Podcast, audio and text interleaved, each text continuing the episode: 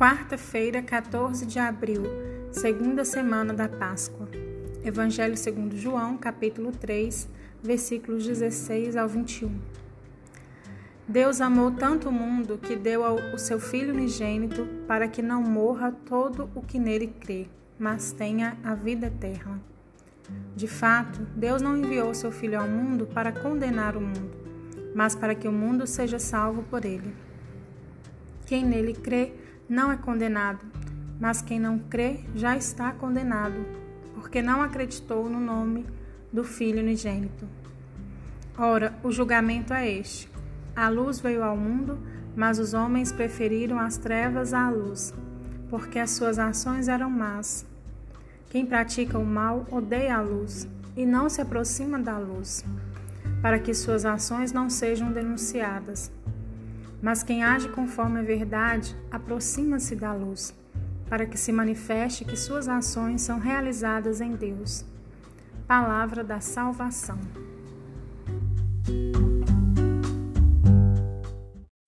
Na primeira leitura de hoje, já vimos que o testemunho dos apóstolos da vida fraterna já começa a incomodar e ter consequências. As pessoas importantes decretaram a prisão em cadeia pública. Como incomoda aos grandes a maneira de viver dos mais humildes. Querem varrer, limpar a cidade.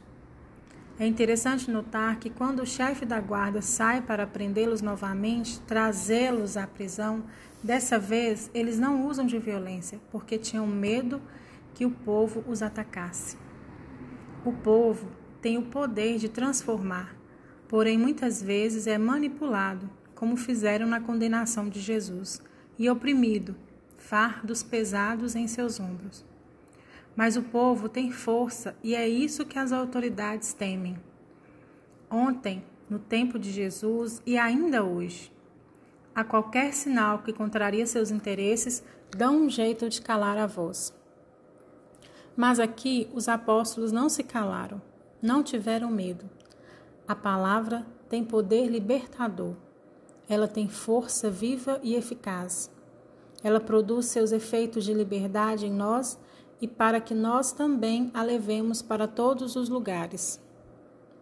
Palavras de liberdade, de cura, de amor, de perdão, de paz. Ninguém pode deter essa palavra. Mas essa palavra, que é luz, é odiada pelos que não são da luz. Expressão forte que São João usa no Evangelho de hoje. Quem pratica o mal odeia a luz e não se aproxima da luz, para que suas ações não sejam denunciadas. Somos chamados a ser luz. Todas as vezes que nos calamos, a luz se afasta de nós. Todas as vezes que buscamos mais nosso conforto, comodidade, nossos próprios interesses que o bem comum, nos afastamos da luz. Não queremos ser incomodados, não queremos sair do lugar de conforto, não sabemos ceder. É sempre eu, é sempre é sempre e só para mim. Quem nele crê não é condenado. Que grande consolação! Quem crê que Jesus é o Filho de Deus tem a vida eterna. Deus não nos condena, ao contrário, Ele deseja que sejamos todos salvos, mas é preciso acolher as palavras de Jesus, seus ensinamentos. É preciso nascer do alto, ser luz, caminhar na luz.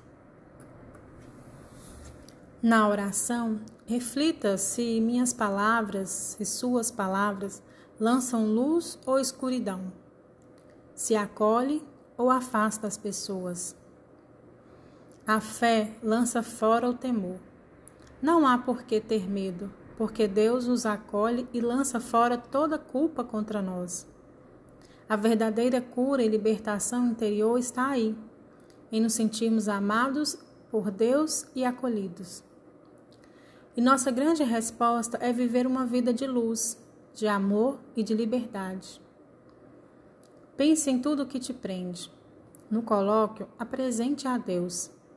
Ele irá também enviar seu anjo para abrir as portas da prisão e te fazer sair dela, para anunciar ao povo tudo sobre este modo de viver em Cristo na luz.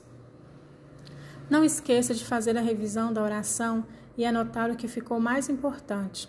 Sentimentos, apelos, resistências.